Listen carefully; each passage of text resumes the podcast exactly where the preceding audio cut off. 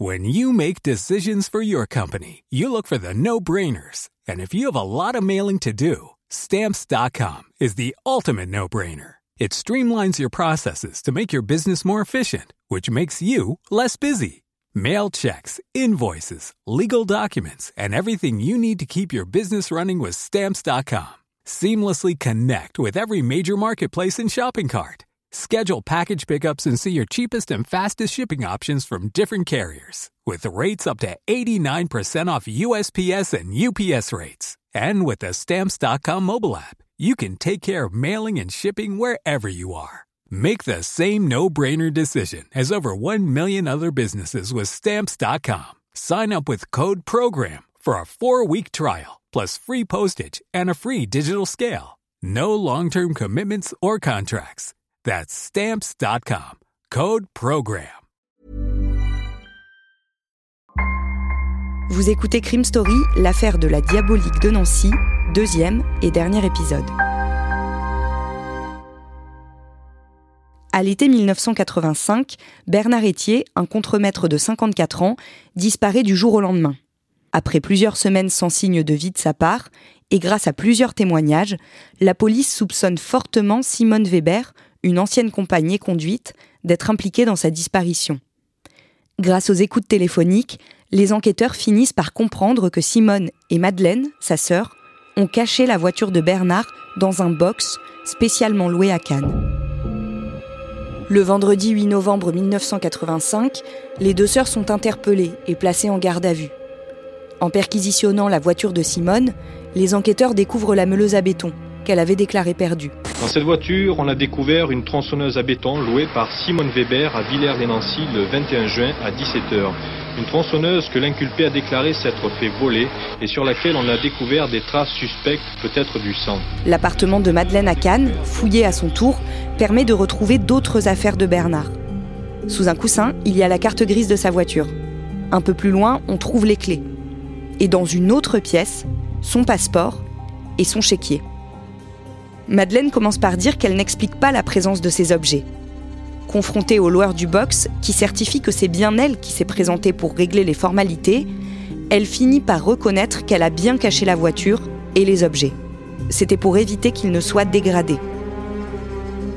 À Nancy, les policiers perquisitionnent l'appartement de Simone Weber, rue de Kronstadt, et celui de sa sœur dans lequel elle vivait souvent, avenue de Strasbourg. Ils en ressortent avec des dizaines de sacs remplis d'éléments suspects. Parmi eux, des tampons officiels de différentes mairies, des ordonnances vierges et de faux papiers.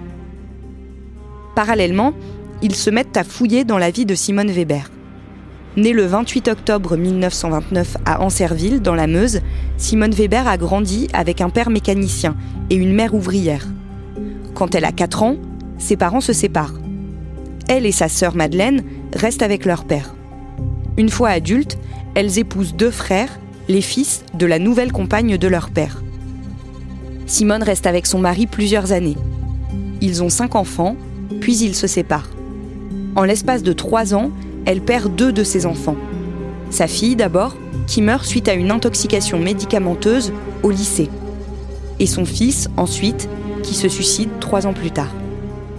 Au printemps 1977, Simone rencontre Marcel Fixard, un militaire à la retraite de 81 ans 32 ans de plus que Simone, veuf et sans enfant. Il l'avait engagée comme dame de compagnie suite à une petite annonce passée dans le journal. Les enquêteurs découvrent que Simone et cet homme se sont mariés en 1980 et que le mari est mort trois semaines après, le mercredi 14 mai. Damien Delseny, cet élément intrigue beaucoup les enquêteurs. Oui, parce que cette mort qui survient euh, quelques semaines après un mariage, c'est d'autant plus bizarre que c'est Simone Weber qui hérite de tous les biens de Marcel Fixard. Donc effectivement, elle a un mobile pour le faire disparaître. D'ailleurs, la fameuse maison de Rosière, bien, c'est l'héritage, elle l'a hérité de, Marcel Fixard. À l'époque, la mort de cet homme avait été qualifiée de suspecte par les gendarmes. Oui, pour toutes les raisons qu'on vient d'évoquer. Il y avait un mobile, il y avait quelque chose d'étrange dans le fait de mourir euh, quelques semaines après un mariage. Il y avait aussi une grosse différence d'âge entre Simone Weber et son mari à l'époque. Mais les gendarmes, ils n'ont pas plus que des, suspicions et des intuitions, mais il n'y a pas d'éléments euh, matériels, flagrants, concrets qui permettent de la mettre en cause à ce moment-là. Les policiers qui se penchent à nouveau sur cette mort, ils vont se rendre compte que personne dans l'entourage de Marcel Fixard n'était au courant de ce mariage. Oui, alors pour une raison toute simple, c'est qu'en réalité, Marcel Fixard lui-même euh, n'était pas au courant qu'il était marié. Ça peut paraître bizarre, mais, euh, mais c'est un petit peu comme l'histoire de la fausse ordonnance et du faux arrêt de travail de Bernard Etier. Parce que là, pour le mariage de, de Fixard, quand les policiers vont gratter un peu, ils vont se rendre compte que l'officier d'état civil bah, il reconnaît pas en fait Marcel Fixard sur la photo qu'on lui tend au moment du mariage. Donc en fait, on en déduit que euh, Simone Weber, elle s'est mariée avec quelqu'un en son absence. En fait, c'est un figurant qui avait été engagé par Simone Weber ou par un proche en tout cas. Et en réalité, sur les papiers, c'est Marcel Fixard, mais dans la salle de la mairie, ça n'est pas Marcel Fixard. Simone Weber, une personnalité ambiguë, y compris pour son propre neveu Yvan Fixard. Quand monsieur, quand monsieur Fixard, votre oncle est mort, est-ce que vous saviez qu'il était marié avec madame Weber non, non, Jamais j'ai su qu'il était marié. Vous l'avez su quand alors On l'a su peut-être euh, 15 jours après par ma, ma cousine de Rosière, là. Qu'elle m'a dit, tiens, te feras, te feras gaffe parce que ta tante est mariée. Oh, je lui dis, bah une première nouvelle. Simone est placée en détention provisoire le dimanche 10 novembre 1985. Dans les documents saisis, les enquêteurs trouvent justement un testament rédigé par Simone Weber au nom de Marcel Fixard. Elle assure que c'était les dernières volontés de son mari. Selon elle, il n'avait pas eu le temps de les coucher sur le papier, alors elle s'en est occupée pour lui. Mieux que ça, la police met la main sur des ordonnances produites par Simone Weber pour se faire délivrer de la digitaline. Ce médicament très puissant a pour but de stimuler le cœur afin de traiter l'insuffisance cardiaque. Or, Marcel Fixard est justement mort d'une crise cardiaque, alors qu'il était en parfaite santé selon son médecin. Le mercredi 22 janvier 1986, six ans après la mort de Marcel Fixard, le juge Gilbert Hill ordonne l'exhumation de son corps. Après avoir multiplié les perquisitions liées à la disparition de Bernard Etier, le juge a décidé de faire procéder à l'exhumation du corps de Marcel Fixard afin de connaître les raisons de son décès. Mais cinq ans après la disparition de l'octogénaire, c'est peut-être cinq ans de trop, à moins que Marcel Fixard n'ait été empoisonné à l'aide de digitaline. Mais les analyses menées par l'expert missionné ne démontrent pas la présence de digitaline dans l'organisme de l'octogénaire. Deux semaines plus tard, Simone Weber est malgré tout mise en examen pour faux et usage de faux concernant son acte de mariage, son acte de naissance et les documents de cession de la maison de Rosière aux Salines. Damien, le juge ne peut pas prouver que Simone Weber est responsable de la mort de Marcel Fixard et de Bernard Etier, mais il en est vraiment convaincu. C'est une grosse personnalité, Gilbert Hill. C'est un type un peu bourru, un peu têtu. Et très vite, il a eu l'intuition que euh, cette Simone Weber, elle, euh, elle, a fait des choses euh, très graves. Mais effectivement, c'est aussi un magistrat. Et un magistrat, ça a besoin d'avoir des charges, d'avoir des éléments très concrets, d'avoir des preuves pour pouvoir avancer. Mais cela dit, quand il prend le dossier Simone Weber, bon, ça fait déjà 7 ans, hein, on l'a dit qu'il est en poste là-bas, il a dit J'ai tout de suite senti qu'elle avouerait jamais. Il dit Je l'avais dit aux enquêteurs, vous allez voir, elle ne craquera jamais. Mais alors, quel est selon lui le déroulé du meurtre de Bernard Etier? Alors, les enquêteurs et le juge Thiel pensent que Simone Weber a tué Bernard Etier d'un coup de fusil. Euh, pourquoi? Parce qu'on retrouve une douille de 22 longs rifles lors de la fouille de l'appartement de Simone Weber. Ensuite, bah, il faut découper le corps, il faut le faire disparaître. Et pour ça, bah, on sait que Simone Weber, elle a loué une meuleuse, qui est quand même pas un instrument euh, complètement neutre dans ce genre de situation. Dans cette meuleuse, quand elle va être retrouvée par les enquêteurs et expertisée, on retrouvera d'ailleurs des petits morceaux, des micro-morceaux de chair humaine. Alors ces morceaux de chair hein, qu'on retrouve, euh, d'abord ils sont pas très, ils sont, c'est des tout petits morceaux de chair qu'on trouve dans la meuleuse, et surtout, encore une fois à l'époque, il n'y a pas d'analyse ADN possible, donc il n'y a pas de comparaison scientifique possible entre ces morceaux de chair dans la meuleuse et euh, une comparaison avec euh, l'ADN de, Bernard Etier. Aussi, le fameux bruit, euh, soi-disant d'aspirateur qu'avaient entendu les voisins, en fait, était sans doute le bruit de la meuleuse. En tout cas, ça, c'est la conviction des enquêteurs. Et puis ensuite, bah, pour faire disparaître le corps, il y a ces sacs poubelles, il y a ces allers-retours décrits par les voisins pendant la nuit où elle descend, Simone, avec une quinzaine de sacs poubelles qu'elle charge dans le coffre de sa voiture. Donc voilà, le, le scénario pour les enquêteurs, c'est celui-là. À l'été 1986, un an après la disparition de Bernard Etier, un membre de la police judiciaire de Versailles fait le lien entre cette disparition et une autre affaire. Dix mois plus tôt, le dimanche 15 septembre 1985 précisément, un habitant de Poincy-sur-Seine, en Seine-et-Marne, repère une valise lestée par un parpaing, dans la Marne. Il remonte la valise. Elle dégage une odeur très forte. L'homme prévient les gendarmes. Ce sont eux qui ouvrent le bagage. À l'intérieur, il découvre un tronc humain. À cause du temps qu'il a passé dans l'eau, il est difficilement identifiable. L'absence de membres empêche de prélever des empreintes digitales et à l'époque, les expertises ADN n'existent pas. Examiné à l'Institut médico-légal, le tronc est identifié comme étant celui d'un homme d'environ 50 ans. Au bout de quelques semaines, il est enterré à Poincy-sur-Seine.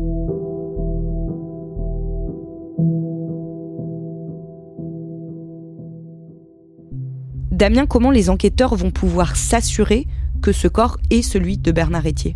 Quand les médecins examinent ce tronc, ils s'aperçoivent que euh, cette personne souffre de déformations osseuses et d'arthrose. Donc on va comparer avec des radios qu'avait passé Bernard Etier dans le cadre de la médecine du travail et voir qu'effectivement il souffrait lui aussi de ces mêmes déformations osseuses et d'arthrose. Encore mieux, si on peut dire, quand on va comparer les radios de Bernard Etier et l'examen de ce tronc humain découvert, on va se rendre compte qu'il y a vraiment des anomalies qui sont similaires sur ce tronc. Donc, on peut en déduire, même si c'est pas complètement à 100%, que ce tronc, en tout cas, il a, beaucoup de points communs avec Bernard Etier. Les enquêteurs présentent aussi la valise dans laquelle était le corps à Patricia Etier. Oui, et là, elle va reconnaître immédiatement un des deux bagages achetés par son père en vue de son départ en vacances. Alors pour les avocats de Simone Weber, évidemment, hein, c'est pas suffisant comme preuve, mais en tout cas pour le juge Thiel, c'est quand même une preuve importante. On a un tronc qui peut être celui de Bernard Etier, et puis on a cette valise qui est reconnue par la propre fille de Bernard Etier qui dit Bah oui, c'est la valise que mon père venait d'acheter. L'analyse du parpaing qui a servi à lester cette valise, elle donne quelque chose? Oui, alors l'analyse de ce parpaing, elle va permettre aux enquêteurs de se rendre compte qu'il est recouvert d'une fine couche de peinture bleu ciel. Et les policiers réalisent alors que c'est justement la même couleur que celle d'un mur de pierre dans la maison de Rosière aux Salines en Meurthe-et-Moselle la maison de Simone Weber. Le juge tente de réunir encore plus d'éléments, mais il n'y arrive pas. Oui, il va tenter pas mal de choses pour retrouver des éléments peut-être d'autres morceaux de corps aussi. Hein. Donc il va faire euh, retourner en quelque sorte le jardin de la maison de, Rosière aux Salines. Euh, on va rien trouver. Il va aussi euh, assécher à peu près 2 km d'un fleuve pour essayer de remonter quelque chose. Ben, rien non plus. Et puis comme depuis le début, euh, Simone Weber, quand elle est confrontée à tous ces éléments-là, elle ne répond rien, en tout cas elle ne craque pas. L'instruction dure 5 ans, pendant lesquels le juge Thiel rencontre Simone Weber 77 fois. Après des dizaines d'interrogatoires, de confrontations et de perquisitions, Simone Weber est finalement renvoyée devant la cour d'assises de Meurthe-et-Moselle, du jeudi 17 janvier au jeudi 28 février 1991. Et pendant six semaines, elle fait le show. L'accusé est une star, merci les médias. Depuis cinq ans et deux mois, les journalistes suivent chaque étape de l'enquête. En ce 17 janvier, guerre du Golfe ou pas, ils sont quelques 80 pour enfin pouvoir détailler la diabolique de Nancy. Pour l'heure, c'est un jury populaire qui aura à dire qui est victime et qui est bandit. Mais là encore, Simone Weber prend les choses en main. La défense peut récuser cinq jurés, une tâche qui incombe habituellement aux avocats. Simone Weber s'en charge personnellement en prenant même des notes. Dès l'ouverture de son procès, Damien, Simone Weber récuse elle-même des jurés. Ouais, ce qui est un événement très très rare. En théorie, on a le droit de récuser des jurés, enfin la défense a le droit de récuser des jurés notamment, mais ce sont à 99% les avocats qui font ça, c'est-à-dire que vous êtes appelé, l'avocat dit récuser, vous vous rasseyez, vous ne serez pas juré. Là, elle, se, elle prend ce rôle, c'est-à-dire que sans d'ailleurs se concerter avec ses avocats, elle va elle-même récuser euh, des gens qui sont tirés au sort pour être jurés. Elle donne un peu le là de, ce procès qui va de toute façon être euh, assez fou en termes d'actualité. Il va s'ouvrir le jour de la première guerre du Golfe et en France, c'est euh, vraiment la seule information, la seule actualité qui va tenir tête malgré tout à l'invasion de, l'Irak par les États-Unis. Il faut savoir une autre chose, c'est que on est donc en, en 91 et en France, la peine de mort n'est abolie que depuis 10 ans et elle est encore extrêmement présente dans les esprits et c'est une affaire qui va rallumer un petit peu toujours cette mèche de la peine de mort et qui va donner aussi une vraie vraie tension à ce procès. Il y a beaucoup de gens qui viennent assister aux audiences? Oui, c'est on vient un peu au spectacle. Hein. Il y a une grande file d'attente euh, tous les matins devant le palais de justice pour avoir les, meilleures places, pour pouvoir être bien placé. Il y a 70 journalistes qui se sont accrédités. Bon, il y a aussi 138 témoins qui ont été cités. Donc ça fait vraiment beaucoup de monde. C'est vraiment, oui, c'est un procès qui va faire date justement dans le côté, euh, dans le côté spectaculaire. Simone Weber, elle conteste chaque page du dossier et elle l'affirme jusqu'à la fin, elle est victime d'une erreur judiciaire elle est très combative, elle n'a elle, pas vraiment de, stratégie parce que elle va presque se desservir parce qu'elle va prendre à partie des témoins, même des témoins qui viennent euh, pas dire du bien d'elle, mais en tout cas qui n'en disent pas trop de mal, elle va les invectiver depuis, depuis le box, donc elle est vraiment dans cette logique de, de ne rien laisser à ses avocats qui sont là en principe pour la défendre, et elle va prendre en fait en main sa propre défense, mais de manière extrêmement euh, virulente. Le jeudi 28 février 1991, l'avocat général requiert la perpétuité, après 11 heures de délibéré, le jury revient dans la salle d'audience pour rendre son verdict. Mais juste avant l'énoncé de ce verdict, Simone Weber, elle fait un malaise. Simone Weber, évacuée au moment même où les douze jurés commençaient à délibérer sur son sort. C'est en sortant du prétoire que l'accusé s'effondre, victime d'un léger malaise cardiaque. Et c'est donc dans sa chambre euh, d'hôpital que l'huissier vient lui signifier qu'elle est condamnée à 20 ans de réclusion criminelle. Elle est donc reconnue coupable du meurtre de Bernard Etier, sans préméditation, et en revanche, elle est acquittée sur l'empoisonnement de Marcel Fixard. Simone Weber part purger sa peine à la prison centrale des femmes de Rennes et continue de soutenir qu'elle n'a pas tué et découpé Bernard Etier. Libérée le 17 novembre 1999, grâce aux remises de peine pour bonne conduite, Simone Weber redit à la télé son innocence. En mai 2017, elle demande à son nouvel avocat de lancer une procédure en révision de sa condamnation de février 1991. Aujourd'hui âgée de 94 ans, elle espère toujours être blanchie un jour. Je croyais être acquittée de ce procès pourri. Et je pourrais pas oublier si j'avais découpé un Bernard que j'aimais bien. Pour moi, c'était comme un frère, vous voyez. Vous lui en voulez au Justine d'avoir mené cette enquête? Je pense que tout le monde a des défauts. Hein? Je pense qu'il a eu des moments où il a cherché la vérité. Et cette affaire a pris, pour la presse, il ne voulait pas avoir l'air d'un con. Le jour où vous partirez, vous partirez avec des secrets? J'ai pas de secret. Quel secret? D'avoir euh, mené une vie de femme qui a travaillé honorablement, hein, j'ai vécu que pour mes enfants. Alors vous imaginez, imaginez-vous, si on venait vous dire que votre mère ait fait des choses pareilles, il faut être vraiment crapule pour accuser des gens d'horribles choses.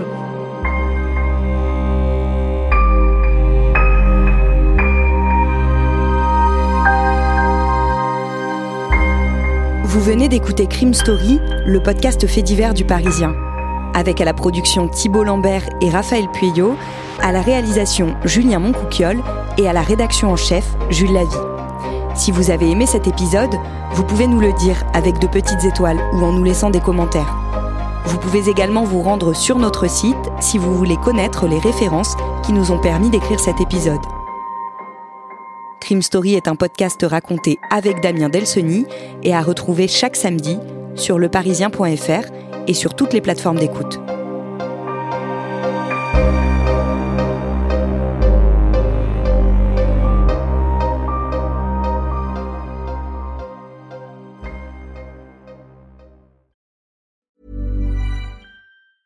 Hey, it's Danny Pellegrino from Everything Iconic. Ready to upgrade your style game without blowing your budget? Check out Quince. They've got all the good stuff, shirts and polos, activewear and fine leather goods all at 50 to 80% less than other high-end brands. And the best part? They're all about safe, ethical, and responsible manufacturing. Get that luxury vibe without the luxury price tag. Hit up quince.com slash upgrade for free shipping and 365 day returns on your next order. That's quince.com slash upgrade.